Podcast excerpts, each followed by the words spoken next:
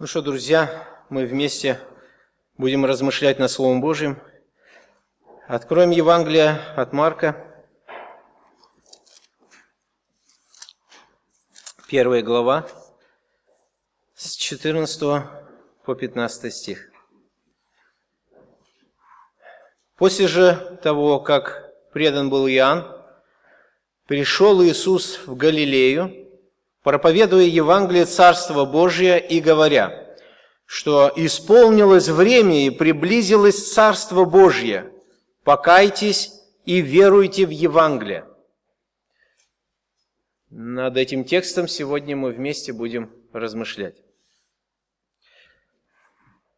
Многие христиане, я говорю о христианах, не имеют уверенности в спасении. То есть, если их спросить, ты спасен? Ну, как бы да, но не совсем в этом уверен. Многие христиане вот так.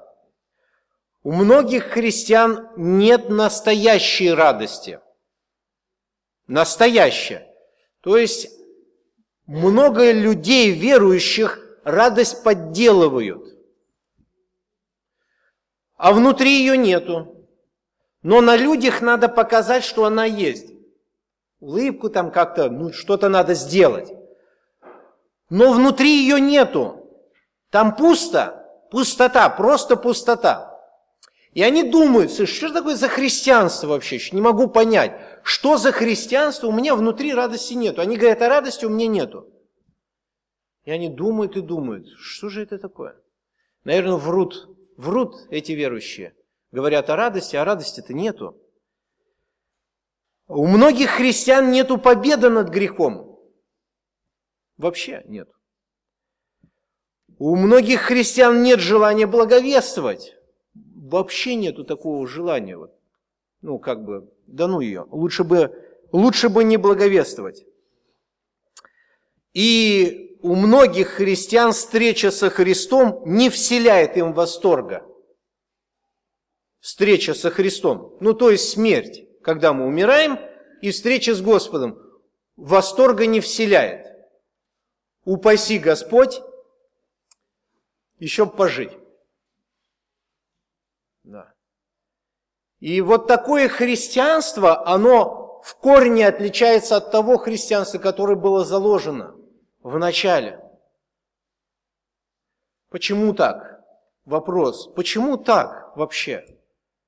Неужто, неужто нету настоящей радости? Неужто нету уверенности, стопроцентной уверенности моего спасения? Неужто этого нету? Неужто нету вот такого состояния, чтобы шел и с радостью говорил Евангелие? И ждал своего времени отшествия из земли, как, не знаю, как, человек, который что-то хорошее ждет. Есть это или нет? Почему так? Вот почему вот все такое состояние тяжелое? На это есть причины, много разных причин. Но одна из самых важных причин – это непонимание Евангелия. Одна из самых важных, наверное, самый почти важный, там остальные по мелочи. Но это самое важное – непонимание Евангелия, вот и все. Вот здесь зарыта собака. Друзья дорогие, Евангелие – это основа всего. Евангельская истина, весть – это основа всего. Если в этом вопросе что-то не так, если в вопросе Евангелия произошел сбой, ну что-то не так, понимает человек, не совсем въехал в эту тему, то поверьте, что вся жизнь христианская, она будет наперекосяк, вся до того момента, пока Господь по милости своей не поправит человека в этой вести.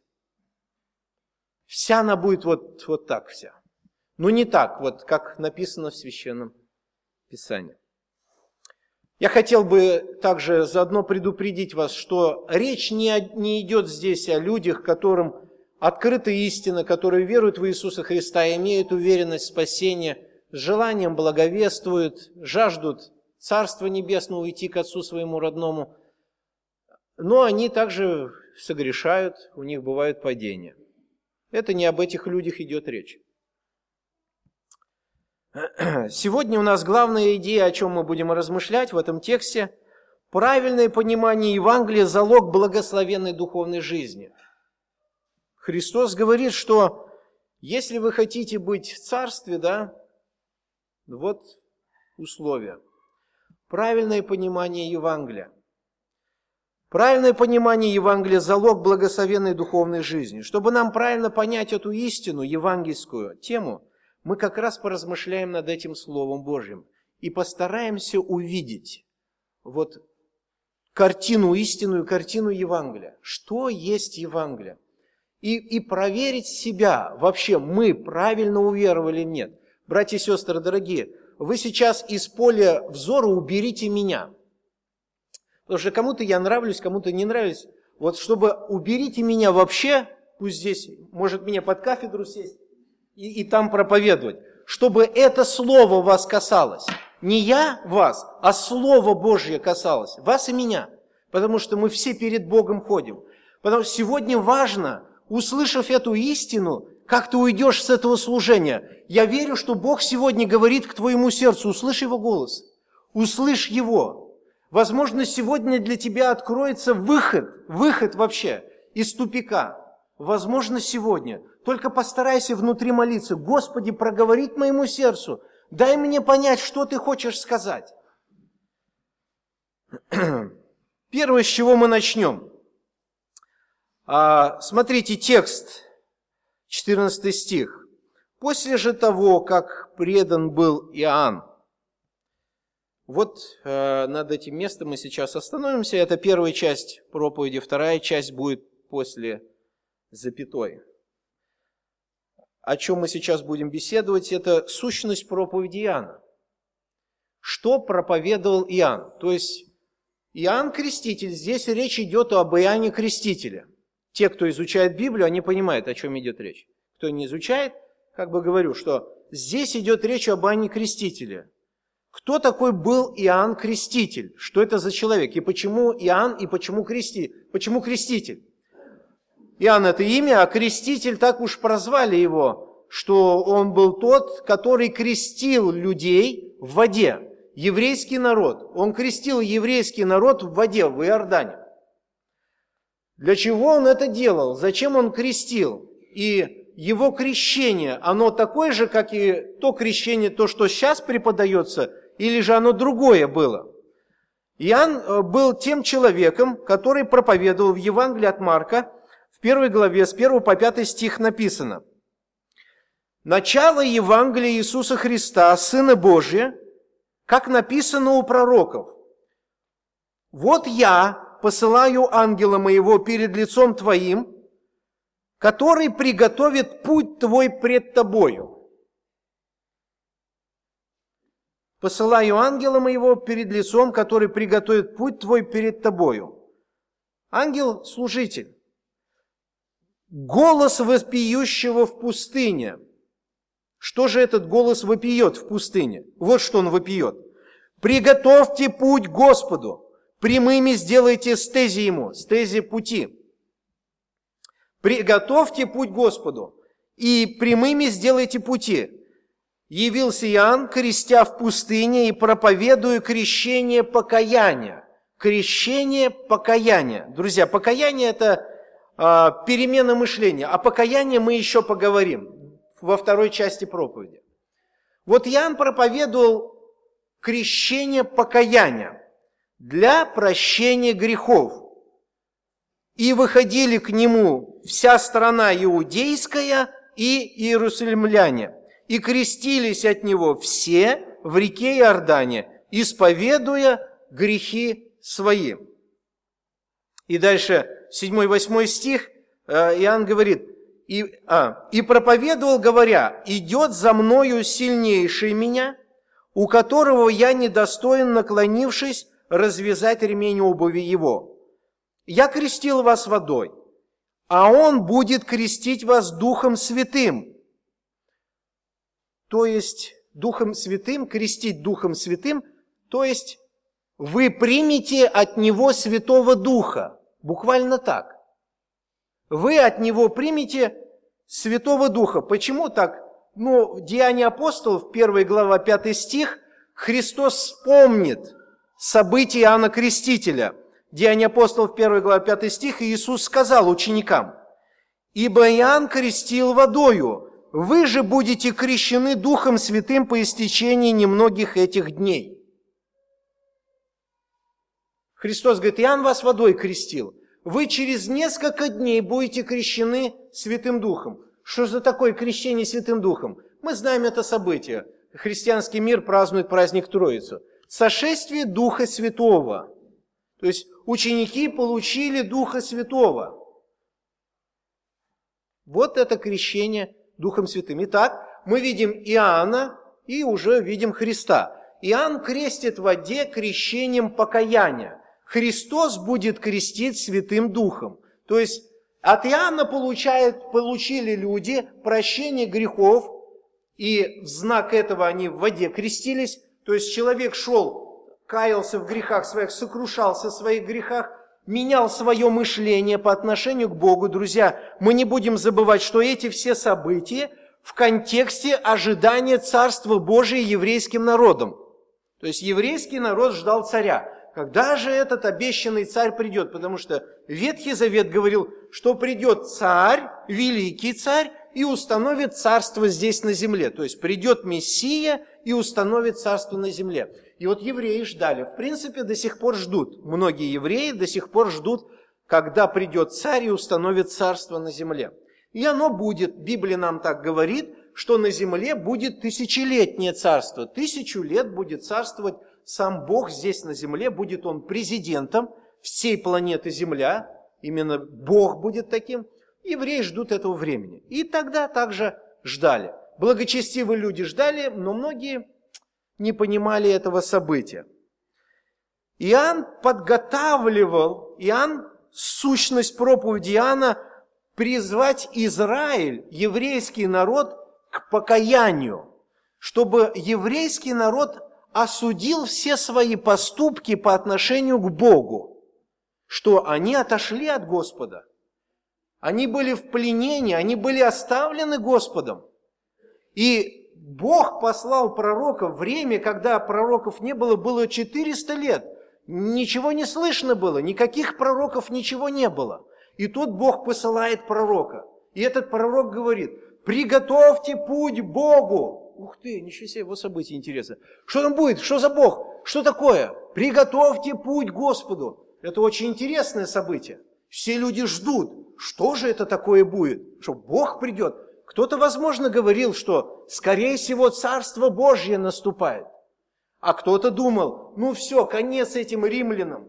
Господь их уничтожит, и мы будем царствовать. И мы знаем по изучению Нового Завета Евангелия, что многие люди так и хотели. Иисус, они Иисуса Христа приняли царем, но только на тот момент, что вот все, теперь царство устанавливается. Даже 12 учеников в Деянии апостолов, они говорили, Господи, не ныне ли, не сейчас ли Ты устанавливаешь свое царство? Христос им сказал, не ваше время знать времена и сроки. Даже они думали, что сейчас, наверное, вот это царство уже наступило. Иоанн Креститель подготавливал дорогу Господу. Для чего подготавливал? Чтобы Господь, придя, не уничтожил свой народ. Я здесь вижу милосердную руку Отца. Мог же он прийти в Израиль, увидел весь этот ужас, а ужас был великий, особенно в Иерусалиме. Вроде бы это место, где должны поклоняться Господу, храм, а вот как раз там весь гнойник был. Христу аж однажды пришлось бич сделать и этим кнутом гнать. Я представляю Господа, мне так охота взглянуть в Его глаза, как Он это вообще все делает, с каким гневом, с какой ревностью вообще изгоняет из дома, из храма, из дома молитвы. Вот такое состояние было. И Господь, проявив милость к своему народу, вначале посылает Иоанна. Иди, призови народ к покаянию, а потом уже и я приду следом за тобой. Другими словами, Иоанн был предтечей, тот, который приготовил путь впереди. Иоанн сделал свое дело. Когда Иоанн исполнил свою миссию, огромная масса народа приходили к нему креститься. Огромная масса. Крещение шло и шло, и шло, и шло. Но в этом крещении также и было лицемерное крещение. Лицемерное крещение было у фарисеев. Благо, что Господь дал Иоанну Крестителю а, пророческое такое состояние, видеть состояние людей, понимать. И Иоанн Креститель говорит, порождение ехиднины, такое не всем понятное слово, да? Другими словами, Иоанн по-нашему, по-русскому сказал так, «Эй, змеиное отродье!» О, ничего себе! Кто дал ему право вообще там крестить? Выгоните его с речки, грубияна такого, а? Смотри, что творит, а? Кто дал ему право так нас обзывать змеиным отродьем? Змеи подколодные. Да, примерно так. Ничего себе. Кто велел вам бежать от будущего гнева? Лицемеры, сотворите достойный плод покаяния. То есть многие люди шли креститься э, лицемерно. И они говорили, слышь, пойдем крещение примем, потому что вдруг про нас потом будут говорить, что мы не со всеми. Давай, идем, крещение примем и все. И они шли, но не было внутри покаяния. То есть человек не сокрушался в своих грехах перед Богом. Не было осознания, что я виноват перед Богом. Не было этого осознания. И люди просто делали обряд. И Иоанн Креститель их обличал. Вот так было это крещение Иоаннова. И Иоанн потом увидел Иисуса Христа. Ему Бог дал знак, сказал ему, на кого увидишь голубя сходящего, тот и есть, который будет крестить Духом Святым. Все, Иоанн увидел Иисуса Христа, и он говорит, Господи, мне бы от Тебя там креститься. Ну, Господь говорит, совершим всякую правду. И так закончилась миссия Иоанна. Иоанн совершал крещение в воде на основе покаяния. То есть люди шли с раскаянным сердцем и видимый знак совершали крещение в воде, погружение в воду. Это был видимый знак, что я сокрушаюсь в грехах своих и омываюсь. Христос будет крестить Духом Святым. То есть от Иоанна получали люди прощение грехов, и этим самым они были приготовлены для встречи с Господом. Христос будет теперь давать Духа Святого этим людям. Это очень важно, братья и сестры. Есть многие люди, даже в собрании есть, которые приняли только Иоанново крещение, но крещение Иисуса Христа Святым Духом так и не приняли. Писание четко говорит, кто Духа Христова не имеет, тот не его. Четко и ясно сказано. Кто Духа Христова не имеет, тот и не его. А если кто имеет Духа Христова, поверьте, у того жизнь будет меняться. Вот именно это сделает вас другим человеком. Не то, что вы приложите просто старания, а Святой Дух сделает вас другим человеком. Религии многие учат, что надо приложить массу стараний, чтобы стать другим человеком. Здесь Святой Дух сделает вас другим человеком. Он в вас будет производить хотение и действия по своему изволению. Он тот, который будет вас контролировать, Он тот, который будет вас водить, Он тот, который будет вас обличать, наставлять, вразумлять. Святой Дух будет учителем вашим, наставником, тот, который будет утешать ваши сердца. Это великое счастье, кто получил дар Святого Духа, кто принял крещение Духом Святым. Иоанн делал крещение покаяния. Христос дает дар Святого Духа. Это служение Иоанна, который приготовил путь Господу. Друзья дорогие, служение Иоанна приготовить путь Господу. Многие я не говорю из нашего собрания, а вообще многие христиане, такое ощущение, что они приняли только крещение Иоаннова.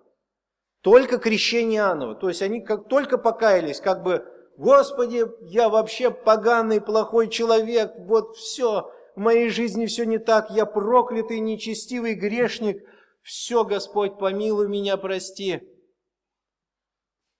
И ничего не происходит в жизни этого человека. Ничего не происходит. Что же это такое? Интересно. Почему этот человек и кается, и просит прощения, и кричит на небеса, Господи, постится, а ничего не происходит?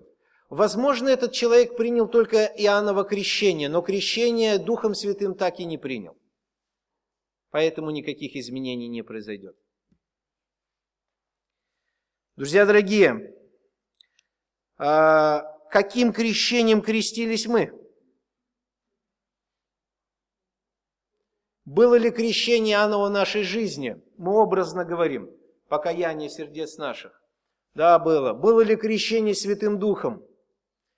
Ответьте себе. Очень интересный вопрос. Поразмышляйте над ним.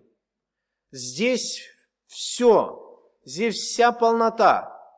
Именно это принес Христос чудо, которое меняет жизни людей. Только Святой Дух способен поменять человека, больше ничто. Религиозность человека, она хватает ненадолго, на какое-то время. Религиозные люди здесь одни, там совсем другие – они разные. Это как раз говорит, что они религиозные. И, возможно, их дорога пока еще идет на суд Божий и вечное озеро огненное. Религиозность не спасает. Спасает только крещение Святым Духом. Друзья дорогие, и вот Христос пришел тот, который будет крестить Духом Святым. Это мощное, сильное учение, друзья крещение Святым Духом. Раньше это учение, как бы боялись об этом учении говорить, как раз при зарождении пятидесятнических движений, харизматических, многие христиане боялись это, а, эту тему говорить. Нам не нужно его бояться, это истина заложена в Священном Писании. Христос будет тот, кто будет крестить Святым Духом. Он тот, кто даст дар Святого Духа. Это то, что даст человеку уверенность на сто процентов, радость, победу над грехом, жажда благовестию и жажда встречи с Ним. Дух Божий. Итак, друзья, сущность проповеди Иоанна мы увидели подготовить путь к Господу, приготовить путь к Господу, да, чтобы Христос пришел и, найдя свой народ раскаянным, дал им истину о спасении. Это сущность проповеди Иоанна. Друзья, сущность проповеди Христа. Пришел Иисус в Галилею, проповедуя Евангелие Царства Божье. Проповедуя Евангелие Царства Божье. Какие-то другие слова. Говоря, что исполнилось время, приблизилось Царство Божье, покайтесь и веруйте в Евангелие. Здесь уже Христос чуть-чуть о другом говорит. Хотя напоминает им то, что говорил Иоанн, но еще что-то дает. Господь говорит, исполнилось время, когда он пришел в Галилею, он проповедовал эту истину. Исполнилось время. Что за время исполнилось? Какое время исполнилось? Время – это вся многовековая подготовка. То, что говорилось в законе и в пророках еврейскому народу говорилось, что должен прийти Мессия. Должен прийти тот, кто спасет народ свой. И вот представляете, из века в век народ ждал. Из века в век. Когда же это? Когда же это? Когда? Нету и нету, нету и нету, нету и нету. Я думаю, у них также было э, и лжепророки какие-то были, которые говорили, я Мессия, как сегодня Христос пришел. Так же и евреи ждали, ждали, ждали, ждали. Когда же придет? Когда же придет? И вдруг Христос говорит, исполнилось время. Вся многовековая подготовка к пришествию Мессии и все пророчества о нем стали осуществляться в реальности. Все. Вот оно событие. Вообще, конечно, очень интересное событие. Представляете, сам Бог воплощается в человеческое тело и сходит на землю. И вы как раз в это время и на том месте оказываетесь. Вообще удивительно, да? Хотелось бы увидеть вам Христа в плоти в то время. Многим хотелось бы увидеть Христа. Надо же посмотреть бы одним глазком. Бог в человеческом теле, это тот, кто вселенную эту всю создал. Да-да, это Он сейчас здесь. Ничего себе, посмотреть охота. побыть рядом, это он источник жизни, да, всему живущему, видимому и невидимому жизнь дает. Да-да, это он. Ой, интересно как. Так охота быть ближе к нему. На самом деле событие, событие очень удивительно. И Христос говорит, вот это время исполнилось, другими словами, я пришел. Я пришел. И Господь говорит, приблизилось Царство Божье. Приблизилось. Царство Божие обоз... ну, имеет значение царствование, царское правление, верховная власть, господство Божье приблизилось. Бог как царь приблизился к вам. До такой степени он приблизился, что даже среди народа ходил. Однажды э, Филипп сказал Христу, Господи, покажи нам Отца, довольно, вот покажи нам Отца и все. Он говорит, сколько я с вами, ты не видел Отца? Ничего себе. Надо же. Вот до такой степени приблизилось Царство Божие, оно среди людей. Господство Божье приблизилось. Мы можем задать вопрос вот какой. А что он только на тот момент был царем, а до этого что он? В отдалении был где-то, что вообще его не было? Нет, друзья, а, Бог всегда есть царь, царь царей, Господь господствующий, выседает на троне высоком превознесенном. Господь всегда царствует, его царство ни на миг не осталось без его правления. Но единственное, вот в чем вся суть. В, в то время и в настоящее еще время эту власть нельзя назвать видимой. Вот он царь, вот, вот он царь. Пока еще это царство невидимое, невидимое для всего остального мира. Но наступит день, когда господство царя царей станет явным и видимым для всех. Для всех это время наступит. А, вот уже почти две тысячи лет Господь собирает народ свой в царство свое. Невидимым образом, на данный момент, используя инструмент церковь, которая проповедует Евангелие. И Бог набирает народ в свое царство. Набирает народ в свое царство. Друзья дорогие, те, кто стали гражданами Его царства, вы самые счастливые люди, поверьте. Это же надо. Попали. Попали. А могли не попасть. Так ведь? Ведь Евангелие могло мимо вас пройти.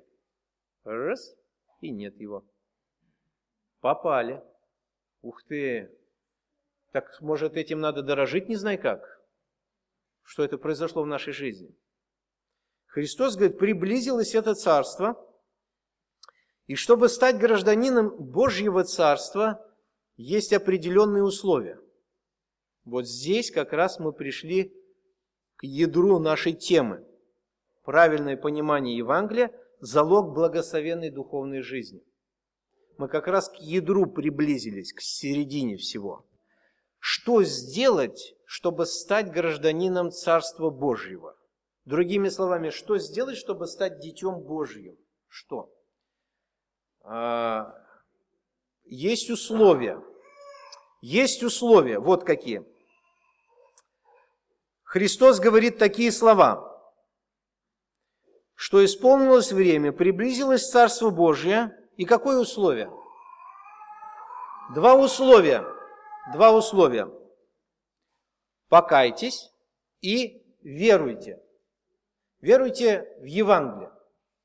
Вот два условия, они настолько обязательны, как две заповеди «возлюби Господа» и «возлюби ближнего». Эти два условия настолько обязательны, что если одно из условий будет нарушено, у вас ничего не выйдет. Но знаете, что еще самое удивительное?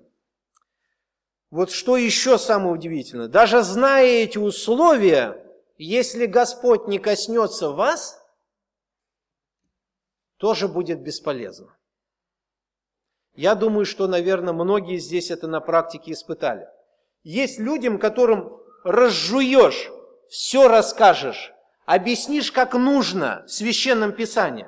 Даже, даже возьмешь руку и туда засунешь желудок и положишь эту пищу. Ну, вроде бы уже должен уверовать. Нет. смотрит стеклянными глазами, говорит, ну, не знаю, что-то понимаю, а так вроде нет, ничего не понимаю. Как так? Слышь, я тебе рассказал так, как нужно, и ничего не происходит. Почему? Друзья, здесь действие Святого Духа должно произойти. А Дух Святой не советуется с нами и не спрашивает нас, когда, в какое время кого привести.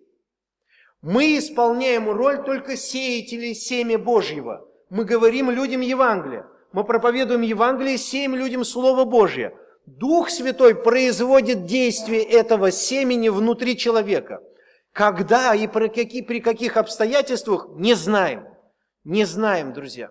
Вот с этим мы тоже столкнемся. Вот, вроде бы вот они два условия, чтобы человек с, э, на самом деле стал гражданином Царства Божия.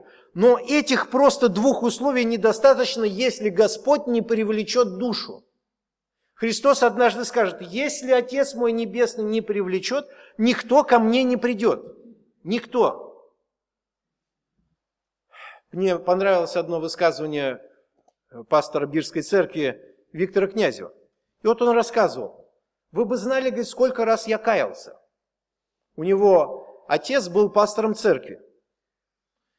Ну и собрание небольшое, там сколько человек? Я не знаю на тот момент, сколько было человек когда он еще был молод, и отец призывает к покаянию при заключении собрания. Покайтесь, уверуйте в Евангелие. И когда он смотрел, говорит, в зал, он смотрел на меня. Покайтесь и веруйте в Евангелие. Но я, говорит, понимал, что мне надо выходить. Ну и выходил. Господи, прости меня, грешно. Все. Уходил и опять грешил. Опять собрание, опять покаяние, опять отец смотрит на него. И вот так, говорит, продолжалось много раз, много раз. Но никакого изменения не было. Но однажды пришел момент, раз, и все, говорит. Для меня ясно стало, для меня открыто стало, что это Христос, Он мой Спаситель. И я Ему полностью доверяюсь. Все ясно стало. Вот этот вот момент делает Святой Дух, друзья дорогие. Не мы, не наш разум, не плоть и кровь это делает но Отец наш, сущий на небесах, берет и открывает эту истину. Это очень важно. Но Господь нам говорит, есть определенные условия, чтобы люди стали гражданами Царства Божия. Нужно покаяться и уверовать в Евангелие. А это мы должны делать. Мы, верующие люди, должны это делать. Мы должны правильно людям рассказать. А Дух Святой сделает свою работу. Но от нашей стороны мы должны держаться только того, что здесь сказано. Иначе произойдет осечка. Если вы будете говорить не так, как Бог сказал, результата, поверьте, не будет. Но единственное, самое большее, что мы сможем сделать из человека лицемера. Он будет лицемерить, долгие годы будет лицемерить, он может даже всю жизнь лицемерить. Всю жизнь просто в лицемерии шпарит и шпарит. Все, и в конце жизни он понимает, когда наступает смерть, он понимает, что жизнь-то пустую прошла, бесполезно. Ничего нету внутри, пустота. Он бояться будет этой смерти как огня. Друзья дорогие, два условия. Первое условие, что нужно? То, что проповедовал Ян. Покайтесь. И вот сейчас мы немножко поговорим о покаянии. Покайтесь, друзья. Будем помнить, что покаяние было в контексте Божьего Царства, народу израильскому. Христос также говорит еврейскому народу. Он не говорит просто язычникам. Христос говорит своему народу, те, которые ждали царя, Мессию, те, которые ждали пришествия Божьего Царства. И он говорит, время исполнилось, царство приблизилось, теперь что вам нужно сделать, еврейский народ? Что вам нужно сделать? Покаяться. Покаяться. Я некоторый раз думаю, мы все же любим задавать разные вопросы, да, Богу внутри. Вслух-то мы не зададим, но многие говорят, думают так. Вот интересно, если бы Адам с Евой не согрешил, что бы было? А, что бы было? Как было бы? Я задаю себе такой вопрос. Интересно, если бы израильский народ принял бы Христа на ура, принял бы его. О, наш царь, аллилуйя, все мы, и никакого распятия, ничего не было. Что как интересно было бы все. Ну, это так, отступление. А, Христос говорит еврейскому народу, покайтесь. Друзья, что означает покаяние? У русских что такое покаяние? Не у русских, а у россиян. Что такое покаяние у россиян? Вот человек идет, говорит, ты куда? В церкву. Зачем? Покаяться надо. Что он подразумевает под словом покаяться надо? А, и рассуждаем, не волнуйтесь, задавайте, высказывайте может даже. У россиянина покаяние это вот, Господи, прости. Да? Так? Каяться надо, каяться. Каюсь, Барыкин пел там, каюсь, каюсь, там песня какая-то у Барыкина, там, кается, все кается. Вот россиянин кается. Господи, прости меня, прости, прости, вот, прости. Вот, прости. Я думаю, многие так каялись из вас. Я сколько каялся, я помню, на Пасху пришел, до такой степени пьяно меня двое держали. И я пришел вот на Пасху пьянючий, в православном храм, в храм зашел. И говорю, Господи, прости. И обратно пошел. Обратно пить пошел. Так живем. Так живем. И вот поэтому ничего не меняется. И не будет меняться вообще, поверьте. Ничего не поменяется. И это не христианство. Это не то учение, которое Христос оставил. Это совсем другое учение. Это искаженное учение сатаны. Люди вроде делают что-то, но ничего не происходит. Люди вроде бы благое делают, но ничего не происходит. Что такое? Это не то учение, это не учение библейское. Покаяние означает изменение мышления прежде всего. Прежде всего, изменение мышления, изменение направления. Само слово покаяние. Изменение мышления. Вот слово покаяние там с греческого переводится. Изменение мышления, изменение направления. То есть, решительный отказ от прежних помыслов и поступков. То есть, если пришел момент вашего покаяния, то у вас будет внутри решительный отказ от всяких нечистых помыслов, желание не жить так и желание не двигаться в этом направлении. Если в вашей жизни пришел момент покаяния, пришел этот момент покаяния, то у вас вот так будет. То есть вам даже ваши мысли противные станут, пути греховные противные станут, они для вас принесут только боль, уже не радость. Раньше человек пил и находил в этом радость великую, кто-то блудил, кто-то наркотики принимал. Но когда Господь даст момент покаяния в жизни человека, у вас создастся противление ко всему этому. И я верю в, в учение Божие, что покаяние дает Господь. Покаяние тоже дает Господь. Если Бог не даст покаяние, покаяние будет лицемерным, надутым. Господи, прости меня, я грешник, за все мои грехи, поганый, там, нечестивый, прости меня. Аминь. Пустота. Бум-бум-бум, как вот меч звенящий, кимвал звучащий. Вот когда Бог дает сокрушение сердцу, когда Господь сокрушает внутри человека – Лучше сдохнуть, чем остаться в живых. Состояние такое. Не знаешь, что сделать. Настолько тяжело, как будто, я не знаю, как говорят женщины, тяжелые роды, да? Вот состояние ужасное, не знаешь, куда себя деть, что делать вообще, как жить. Смысл жизни теряется весь. Что толку жить, если я в ад иду? Что толку? Вся моя жизнь дерьмо. Состояние тяжелое, и выхода не видишь. Такие мучения наступают. У кого по-разному. Но все проходят через этот путь.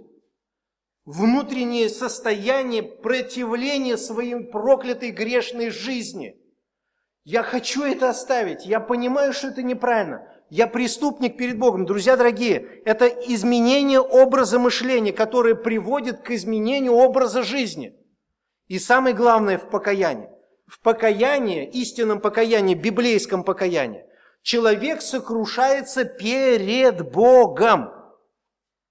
То есть он понимает, что он виноват перед этим великим Богом.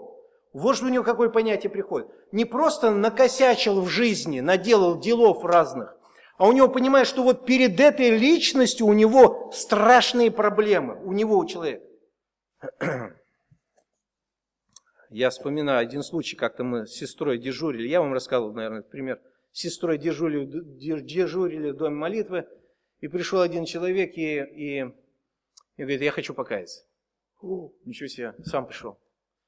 Никто его не искал, он сам пришел. надо же. Заходи, конечно, давай, заходи. Хочу покаяться. Слезы градом у него льют, все это такое. Он на колени и говорит, Господь, прости, я прелюбодей. Я изменил семье и все. Я прелюбодей, прости, я виноват, все вот. Ну, вообще, слава Богу, а. Плачет, плачет, надо же, даже плачет. Вообще хорошо, свой. Брат, вот уже брат почти. Все, он помолился, встал. Что, что, что нужно было сделать, когда он встал? Вы бы что сделали? Приветствуйте, брат возлюбленный. Обняли бы его, открыли бы псалом и спели бы вместе с ним «Найдена пропавшая овца». Ну, в принципе, да, человек. И сказали бы, где-то через месяца два готовься к крещению водному. Знаете, внутри что-то неспокойно. Думаю, вроде все правильно, а что-то не то. И я ему говорю, слышь, вот говорю, ты сейчас что сделал? Он говорит, я в грехах каялся. Я говорю, а ты готов к тому, что теперь в твоей жизни будет господство Бога, что Он будет твоим господином, и Он тебе теперь будет вести той дорогой, которую Он захочет, то есть дорогой жизни, от которой, говорю, ты устал. Ты готов жить так? Он где-то, может, минуту, не знаю. Он говорит, нет, нет, говорит, нет. Ну, тогда, говорю, то, что ты сейчас сделал, это покаяние Иуды. Раскаялся, пошел и удавился. Так же ты раскаялся, пошел опять делать то же, что ты делал до этого. И все. И все. Друзья дорогие, покаяние происходит внутри, в мышлении, что человек сознает, что он виноват перед Господом Богом, перед личностью Божией. Многие задают вопрос, а, а что, проблема в чем-то, что ли? В чем-то проблема? Что была проблема в Израиле? Конечно, была. У них была проблема с Богом. Это народ, который отошел от Бога. Отошел, из-под власти Божьей вышел. Точно так же и проблема наша. Многие люди говорят, а какая проблема у меня? Видно, да? Написано.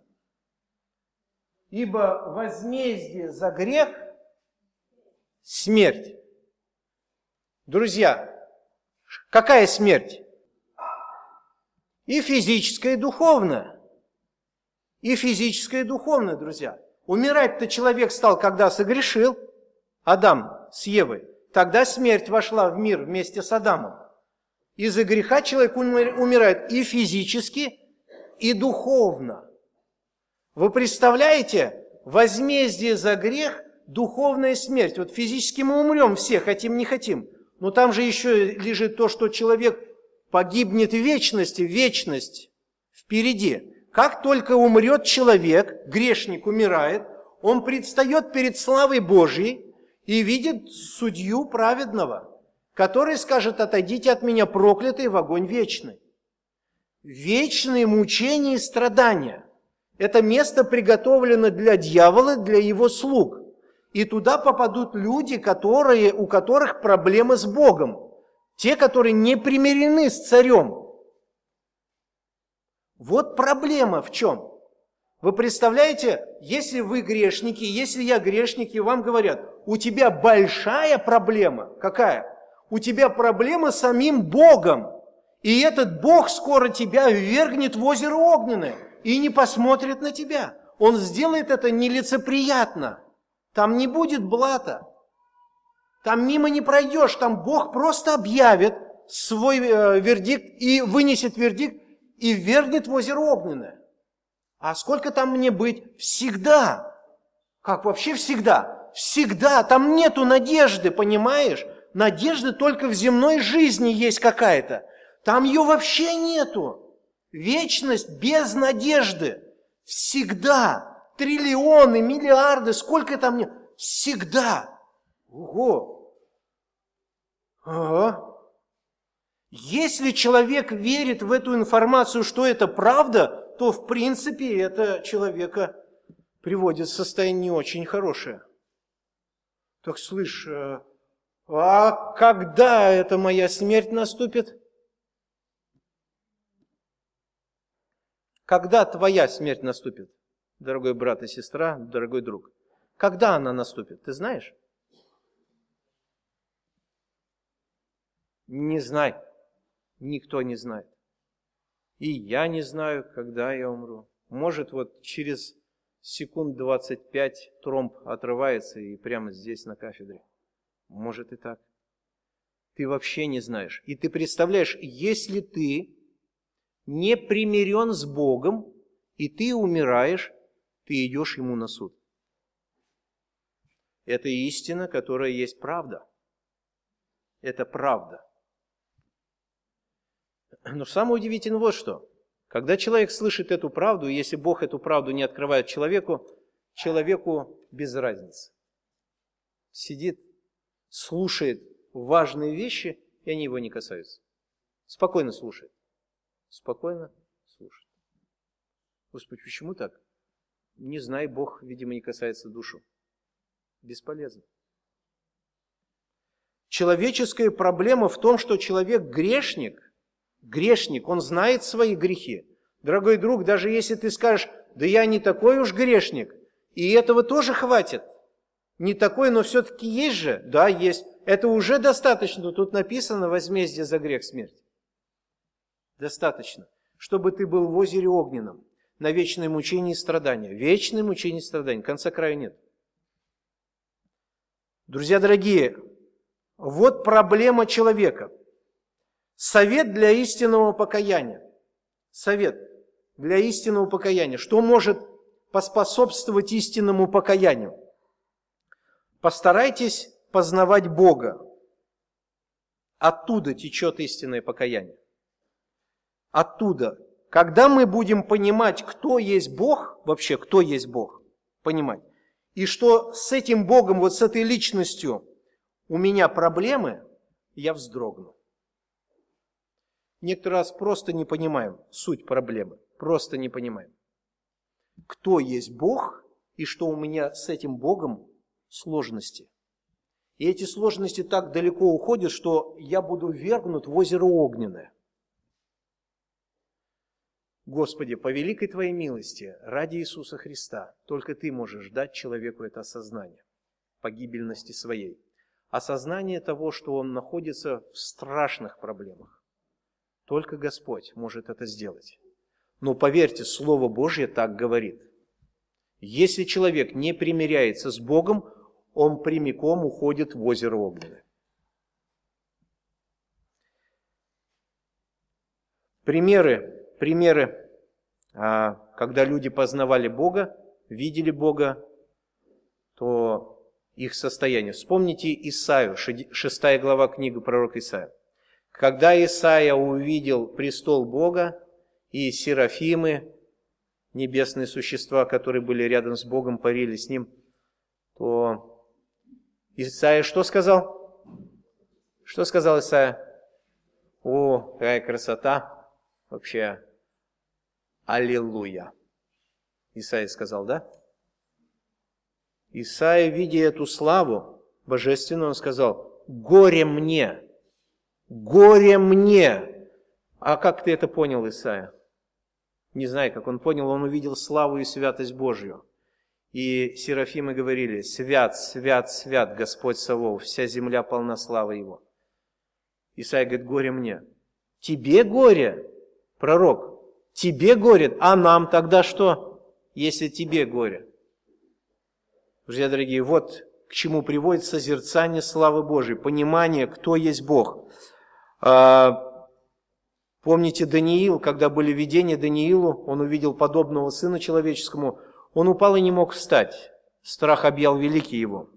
Помните Петра, который был в лодке, Петр, рыбак Нового Завета?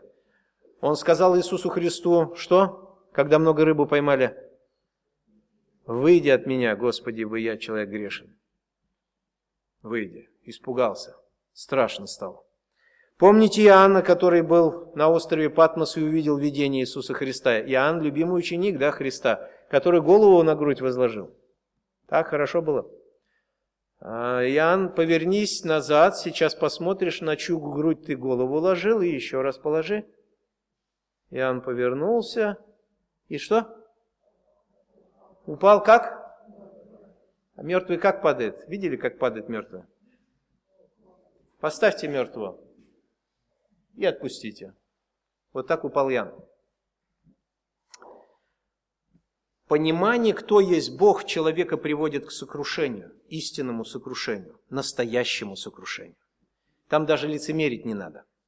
Там оно само естественно начинает происходить. Совет вам, читайте когда или слушайте о Боге, постарайтесь знать Бога побольше. Бога, саму личность Бога, изучайте эту личность. Если у вас появляется интерес к религии, интерес к религии, начните с того, кто есть Бог. Кто есть Бог. И там посмотрите, что начнется с вами.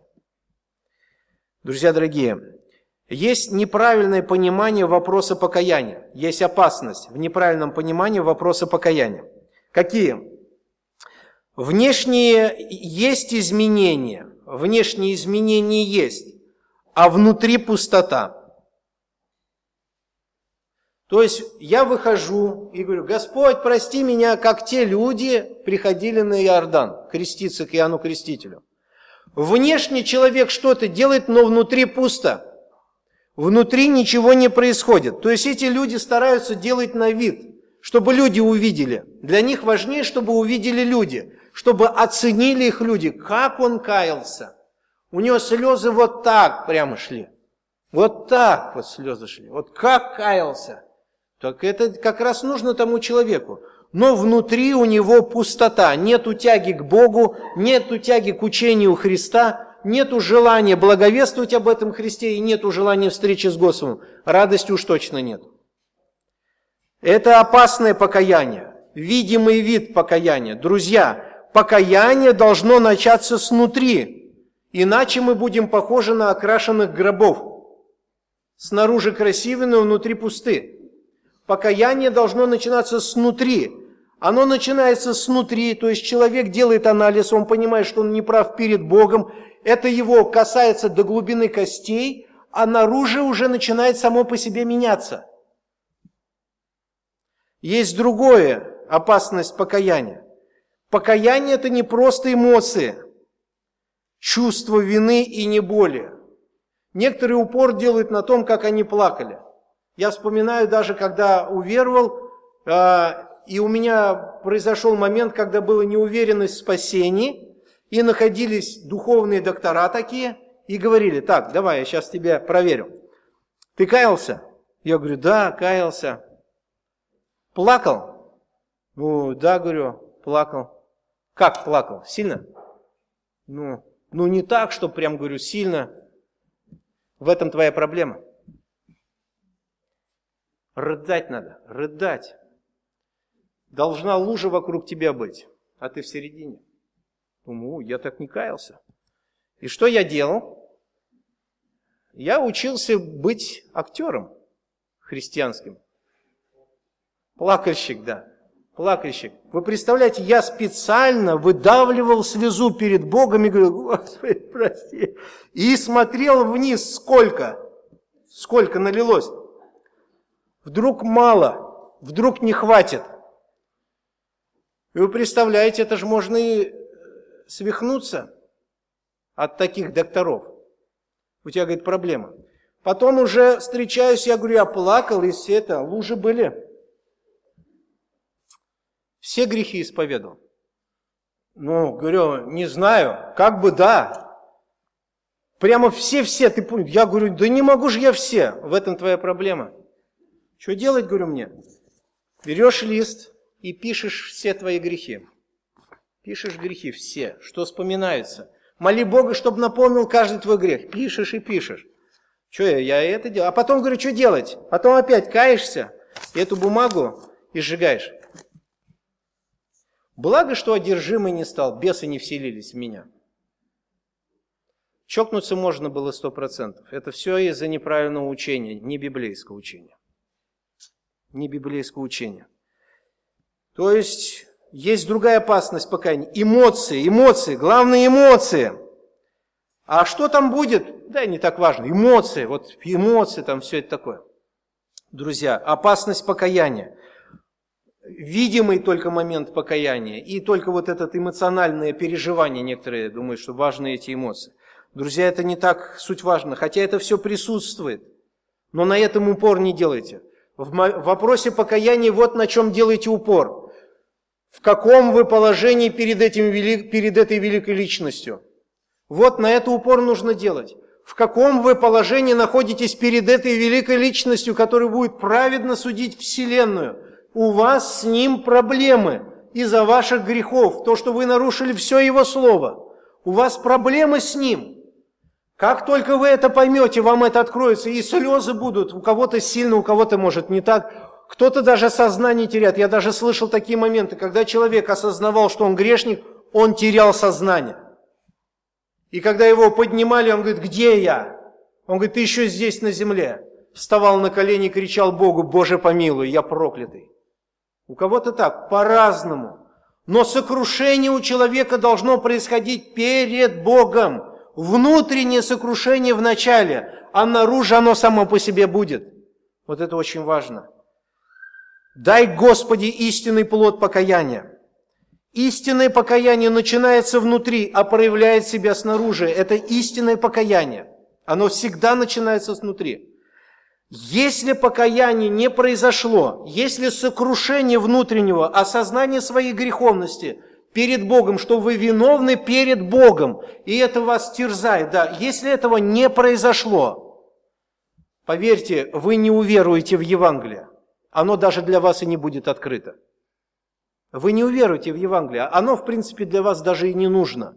Евангелие для больных. Оно вам не нужно будет. То есть, если человек не осознает греховности, не сокрушается перед Богом, вот это перед Богом, друзья, выделите жирным шрифтом вообще. Это самое главное в покаянии. Перед Богом. Если у вас не было сокрушения перед Господом Богом о всех своих делах, поступках, если вы нету вот этого внутреннего осознания, что, Господи, все устал, не могу больше так жить, я понял, что у меня проблемы с Тобой, Господь. Я понял, я устал, Господь. Я, я, я весь измотан, я истрадался своей жизни. Я просто хочу начать по-новому, Господь. Я понимаю, что я виновен перед Тобой. Друзья дорогие, вот так покаяние работает. Если покаяние не произошло, то веры не будет. Будет вера, может быть, но она будет не библейской она будет веры, которая не принесет никакого плода. И бесы веруют и трепещут. Бесполезная вера будет. Друзья дорогие, если человек переживает за свои грехи перед Богом, и если он желает оставить этот путь свой греховный и примириться с Богом, с этой личностью, для того, чтобы жить его путями, быть верным Ему – то это приведет человека к Евангелию. Это приведет человека к Евангелию. И время как раз поговорить о втором условии. Чтобы стать гражданином Царства Божия, второе условие – это то, что Христос говорил еврейскому народу, что им нужно было сделать. Покаяться, покаяться и... Да. Вот здесь, вот на этом моменте огромная масса людей – которые называют себя христианами, остановились только на этом моменте. Они совершили Иоанново крещение, то есть они покаялись, но ничего не произошло далее. А сейчас я постараюсь вам... Так, помните 19 глава Деяний апостолов, когда апостол Павел пришел в Ефес – и были там ученики. 19 глава Деяния апостолов. И были там ученики. И когда апостол, сейчас я постараюсь открыть это место, с первого стиха, во время пребывания апостола, а, Апол, Аполлоса в Коринфе, ой, извиняюсь, да, во время пребывания Аполлоса в Коринфе Павел, пройдя верхние страны, прибыл в Ефес и, найдя там некоторых учеников, сказал им, «Приняли ли вы Святого Духа, уверовав?» Ответ. Они же сказали ему, «Мы даже и не слыхали, что Дух Святой есть. Даже и не слыхали». Вопрос. Сказал им, а во что же вы крестились? Ответ. В крещении Иоаннова. Вот ученики в крещении. Павел сказал, Иоанн крестил во, э, крещением покаяния, говоря людям, чтобы веровали в грядущего по нем, то есть в Христа Иисуса. Услышав это, они крестились во имя Господа Иисуса Христа. И когда Павел возложил на их руки, сошел на них Дух Святой. И они стали говорить языками и пророчествовать. Вот, друзья, вот здесь многие христиане застряли на моменте Иоаннова крещения. То есть они пережили сокрушение сердца, они пережили сокрушение вот этой всей греховности своей, сказали, Господи, прости и помилуй, хочу начать новую жизнь. И ничего не происходит. Дальше. Он тысячу раз, а, а, тысячу раз Богу дает обещание, и тысячу раз ничего не делает. Что ж такое? Что это такое? Что, что с этим человеком произошло? Почему его жизнь вообще не меняется? Вообще. Друзья, возможно, ошибка лежит в том, что вы совершили Иоанново крещение, но крещение, которое Господь придает Святым Духом, не произошло. Веры в Евангелие не произошло. Друзья дорогие, вы покаялись в грехах своих, вы сказали, Господь, я все. И что дальше? Некоторые люди, когда их спрашиваешь и задаешь вопрос, ты спасен? Они говорят, да. Почему? Ну, я покаялся. Покаялся. Так. А... Еще какой-то мы вопрос даже задавали. А, уверены ли вы в спасении? Да. Почему? А я покаялся. Покаялся. А покаяние спасает или нет? Человек говорит, я покаялся. Конечно, вопрос здесь еще такой тонкий, что человек подразумевает под покаянием. Некоторые люди под покаянием подразумевают покаяние и вера сразу. И они просто одним словом это говорят, я покаялся. Это не, это, э, в этом проблем нет. Но есть люди, которые не понимают идеи, евангельской идеи не понимают. И они говорят, я каялся, а в чем твоя уверенность спасения? Он говорит, я каялся, и его уверенность спасения – это его покаяние. Вот его уверенность. А, вообще-то, вообще-то нам никто не ответил, что они уверены, да, Саш, мы когда были на конференции. Там вообще-то те люди, которые говорили, что мы покаялись, они как раз не были уверены в спасении. Они не были уверены в спасении. Почему? Потому что человек упор делает, он верит в свое покаяние. Он верит в покаяние. Ему надо верить в Христа, а он в покаяние верит. И у него уверенность истекает из его покаяния. Правильно покаялся, а вдруг неправильно покаялся. Правильно слова сказал, а вдруг неправильно сказал. И вот здесь он начинает путаться. Слышь, а вдруг что-то не так было? И, конечно же, уверенности не будет. Наша уверенность в спасении – это в том, что сделал для нас Христос. Вот наша уверенность. Я уверен в том, кто делал мое спасение. В нем я уверен, в себе нет. Ни в чем в себе не уверен. А вот в нем я уверен, он сделал все правильно для моего спасения. И Господь поэтому говорит, покайтесь. И дальше, чтобы вы не остались в состоянии разбитости, вам нужно на что-то довериться – который вас успокоит. На какую-то личность нужно довериться, кто вас может ввести в состояние покоя. И поэтому Господь здесь говорит, веруйте в Евангелие. Христос обещал Израилю установить царство. Он пришел как царь, как законодатель этого царства к евреям.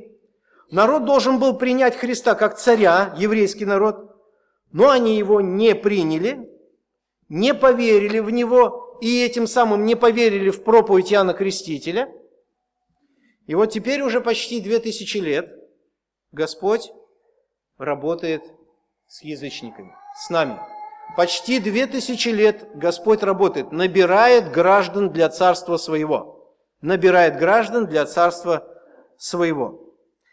Апостол Павел дает подробную информацию о сущности Евангелия для всех людей, не только для евреев, для всех людей. Евреи должны были принять Христа.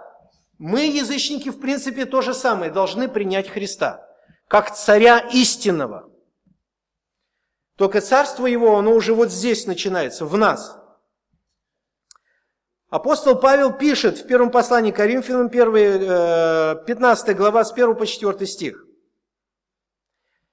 Напоминаю вам, братья, Евангелие, которое я благовествовал вам, которое вы приняли, в котором и утвердились, которым и спасаетесь, если преподанное удерживаете так, как я благовествовал вам, если вы не искажаете ничего.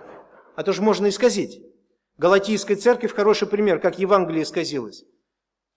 Если, не иска... если удерживаете так, как я благовествовал вам, если только нечетно уверовали. Ибо я первоначально преподал вам, что и сам принял. Под словом «принял» имеется в виду «уверовал». Это второй стих э, заканчивается. Если только нечетно уверовали. То есть вот как раз принятие – это и есть уверование. Ибо я первоначально преподал вам то, что и сам принял, то есть. Вот сущность Евангелия. Что Христос умер за грехи наши.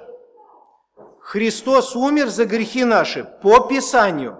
Как было предсказано, так произошло. Бог верен своему слову. Он погребен был, на самом деле смерть взяла его, но смерть также и не смогла его удержать. Он воскрес на третий день. Тоже по Писанию. Как написано, так и произошло. Друзья, вот истинное Евангелие, друзья. Вот истинное Евангелие. Христос умирает за грехи наши, за твой грех личность страдает. Он взял грех мира на себя. Я еще один текст прочитаю вам. Евангелие от Иоанна, 1 глава, 29 стих. Иоанн Креститель, когда крестит, на другой день видит Иоанн идущего к нему Иисуса и говорит, вот Агнец Божий, то есть вот, вот ягненок Божий, жертва Божья. И что? Который берет на себя что?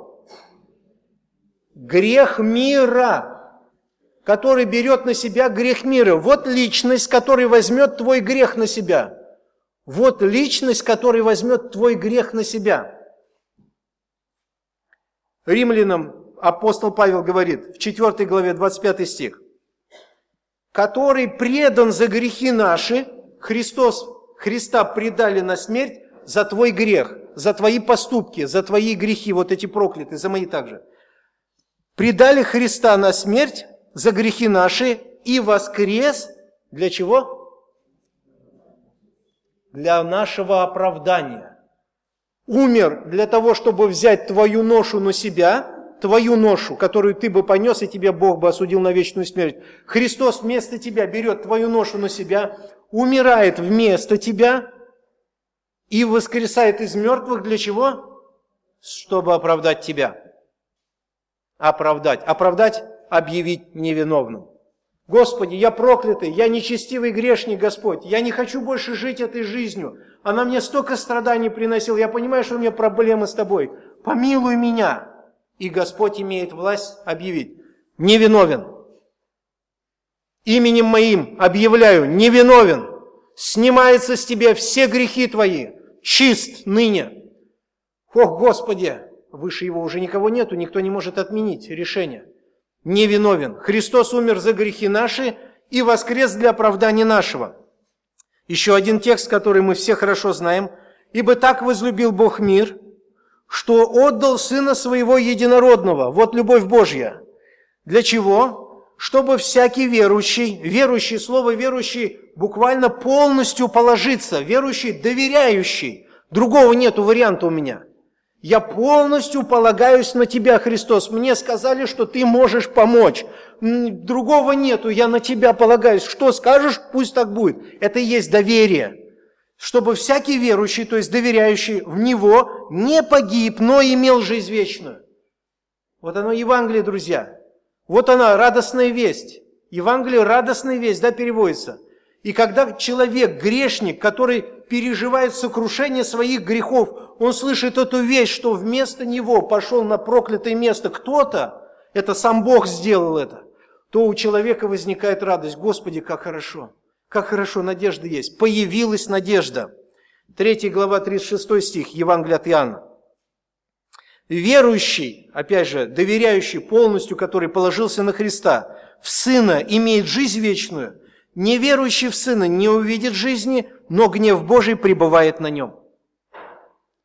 Человек, который не примирился с Богом через Иисуса Христа, не примирился с Богом через Иисуса Христа, гнев Божий пребывает на этом человеке каждый день.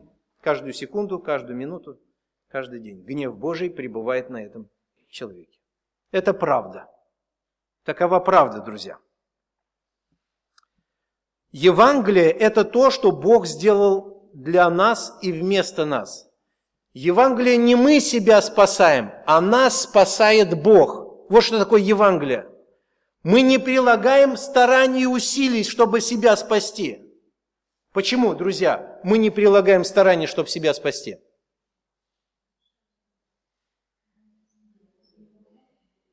А? Потому что мы мертвые в грехах наших и преступлениях наших. Мертвый как может старание приложить? Он же мертвый. Мертвые же не могут старания прилагать. Лазарь бы надо было Лазарю приложить старание, чтобы выйти из гроба, но нет. Он мертвый. Пока Христос не сказал, выйди вон, и он выходит. Вот точно так. Евангелие – это когда Бог вашим спасением занимается. Не вы. Бог занимается вашим спасением и Он делает ваше спасение. Вам, измученным, дает подарок. Мне, измученному, дает подарок. Я ничего не мог сделать и ничего не мог принести для Бога. Бог делает для меня. И Он, когда Бог сделал свое спасение, для нас спасение, Он призывает мне только довериться вот на эту личность, что благодаря этой личности теперь ты можешь стать прощенным грешником и иметь мир со мной и иметь мир со мной. Покаяние – это осознание своих проблем, покаяние – это осознание своих проблем, а Евангелие – это выход из проблемы. Это выход из проблем. И Евангелие дает Бог, не мы. Не мы Богу рассказываем, как мы будем спасаться, Он нам рассказывает, как ты спасешься. Вопрос вот в чем. Доверишься ты ли этому пути? Доверишься ли ты Богу? что он говорит правду, он не обманывает, и что это единственный путь, другого нет у данного человеком под небесами. Только этот путь спасения. Доверишься ты этому пути? От этого будет зависеть вся дальнейшая жизнь. Покаяние и вера должны всегда быть главными темами, чтобы правильно понимать Евангелие. Покаяние – это осознание внутренней своей, внутреннее осознание перед Богом греховности, осознание греховности, Покаяние – это желание изменить свои пути, а Евангелие – это путь, как произойдет. Когда я доверяюсь и полагаюсь полностью на Христа. Друзья дорогие, если вы правильно поняли Евангелие, если вы правильно поняли Евангелие, тогда вы будете правильно духовно расти. Если у вас правильно начало было, то и будет дальше все правильно. Если вначале вы поняли, что вы ничего не можете делать для своего спасения, и уверовали, что только вот эта личность сделала для вас спасение, а вы доверились тому, что Он сделал, и положились на Него, точно так вы будете дальше духовно расти. Когда вопрос станет жить по воле Божьей, вы поймете, что у вас силы нету, чтобы жить по воле Божьей. И как вы в Евангелии поняли, что у вас нету силы спасти себя, и также здесь вы поймете, что у меня нету силы, и здесь ты моя спасение, моя помощь. Здесь Он мой спаситель в духовном росте, здесь Он моя сила. Все зависит от правильного понимания Евангелия. Если вы не поняли до конца Евангелия и сделали сами свои усилия какие-то в вашем спасении, но я же пришел, я же покаялся, я же то, я же то. Друзья, в духовной вы жизни будете полагаться полностью на себя и всегда будете терпеть неудачи. А потом превратитесь в лицемеров – чтобы люди не видели ваши неудачи, вы будете перед ними делать вид, а сами будете плавать в ваших грехах. Вот и все. Вот чем закончится ваша жизнь. Страшная штука. Друзья дорогие, Христос говорит в Евангелии от Марка, 15 главе, «И сказал ученикам, идите по всему миру и проповедуйте Евангелие всему творению». Проповедуйте Евангелие всему творению. Идите и проповедуйте это Евангелие. Евангелие о нем, об Иисусе Христе, То Евангелие, которое апостол Павел потом еще раз подтвердит Коринфянам и скажет, вот во что, говорит, я уверовал, вот что я принял, что Христос умер за грехи наши, был погребен и на третий день ожил. Вот наше спасение. Он наше оправдание. Другого варианта у нас нету. Иисус – это и есть благая весть, которая нужда всем людям, не только в Галилее, где проповедовал Иисус Христос, но и в нашем городе и в этом во всем мире. Хотелось бы сказать о применении. Чтобы благовествовать, мы должны правильно понимать Евангелие. Когда вы правильно понимаете Евангелие, знаете, очень легко благовествовать. Очень легко. Вы знаете, к чему человека подводить. Чтобы мы, что мы знаем с тобой о покаянии, о вере? Что делает покаяние и что делает вера? Для себя реши этот вопрос. Разберись в этих вещах. Что делает покаяние и что делает вера? Увидели ли мы с тобой собственные грехи отказались ли от них? Совершилось ли это покаяние в нашей жизни? Было ли это переживание от Господа в сердцах наших? Было или нет? Полагаемся ли мы верой только на Христа или еще на что-то? Если на что-то еще, кроме Христа, у вас ошибка. У вас, у вас ошибка. Вам надо покаяться, изменить мышление по отношению к учению о спасении. Человек сокрушается в своих грехах, желание оставить этот путь и желание примириться с Богом, и мир он находит через жертву Иисуса Христа. Он умер за нас и воскрес, чтобы нас оправдать. Ты единственный путь, другого нету. И когда меня спрашивают, Виктор, ты уверен в моем спасении, в своем спасении? Я больше отвечаю вот как. Я уверен в своем Спасителе. Он же меня спасал, не я себя. Чтобы быть уверенным в моем спасении, нужно задать Христу вопрос. Ты все правильно сделал в моем спасении или нет? Если была ошибка, тогда я в своем спасении не уверен. Но если Христос все правильно сделал, спасая всех грешных на земле, тогда, конечно же, я уверен в своем спасении. Я знаю, кому я доверился в вопросе своего спасения. Он есть мой гарант, Он печать совершенства. На Него я полагаюсь и ликую. Господи, аллилуйя! Как хорошо, что для меня Ты открыл себя. Это великое счастье, блажен Ты, Симон Петр, потому что не плоть и кровь Тебе это открыли, Отец мой сущий на небесах, что это и есть Христос, Спаситель мира. Если тебе это открыто, уже вот так радости каждый день, чтобы радоваться и танцевать от счастья. Друзья, это великое счастье. Это великое благословение. Евангелие открывает пути великого благословения. Евангелие открывает пути влюбленности в Бога. Евангелие открывает пути совершенствования в Боге. Это, это, это что-то чудо великое. И ты живешь каждый день, учишься. Но это не говорит о том, что вы больше никогда не упадете в грех. Вы также будете падать, вы также будете спотыкаться, но Святой Дух вас всегда будет подводить к престолу Божьей благодати, и там вы будете исповедовать ваше внутреннее состояние, признавать свой, свои поступки, осуждать их и покоиться в совершенной жертве Иисуса Христа. Это великое счастье. Друзья дорогие, если мы только полагаемся верой на Иисуса Христа, тогда мы достигнем небес, будучи даже необразованными, бедными, больными, не знаю, там, хоть какими, мы обязательно достигнем небес. Если мы в вопросе своего спасения полагаемся на Иисуса Христа, единственная личность. Покаялись и веруем в Тебя, Господь. Веруем в Тебя. Ты мое Евангелие, Ты моя радостная весть. Ты моя радостная. Ты мой путь, истинная жизнь. Никогда не смогу прийти к Отцу, как только через Тебя. Да, друзья, но мы никогда не попадем на небеса, не раскаявшиеся и не веровавшие во Христа. Никогда там не будем.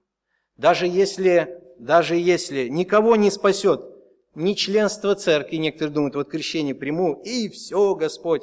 Когда предстану перед тобой и скажу, а, я член церкви, он на белый же, ты видел? Все? Нет, нет, членство церкви не спасает.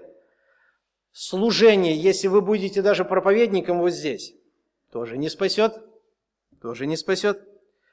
Если даже у вас будет отец, старший пресвитер, планеты Земля, тоже не спасет.